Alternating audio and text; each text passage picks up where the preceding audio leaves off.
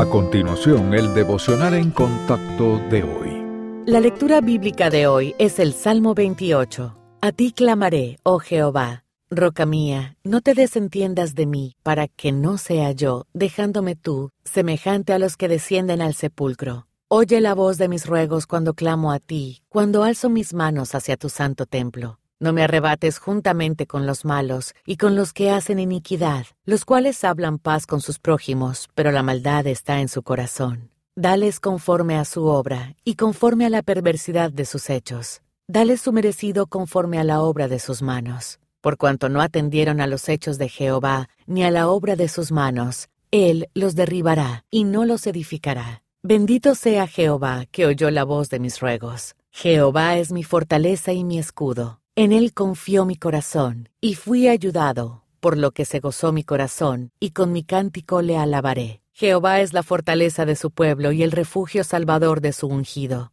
Salva a tu pueblo, y bendice a tu heredad, y pastoréales y susténtales para siempre. El salmo de hoy recoge una de las oraciones del rey David. Revela cómo alabó al Señor, clamó por sus problemas y pidió a Dios que escuchara la voz de sus ruegos y no se desentendiera de él.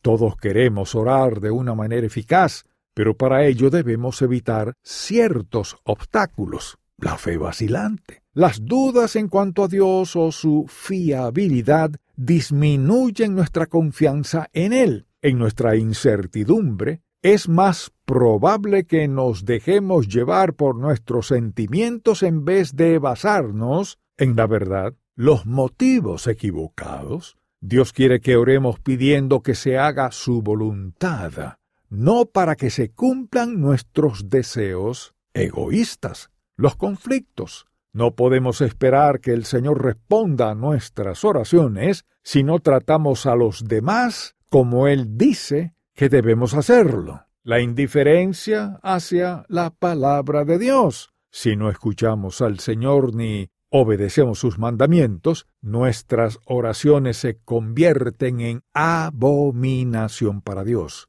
Una vida de oración sólida se logra al buscar conocer y agradar al Señor, no a nosotros mismos. Considere si necesita mejorar en alguno de los puntos anteriores. Luego, comience a adecuar a su vida las oraciones que lee en el libro de los Salmos o en otras partes de la Biblia.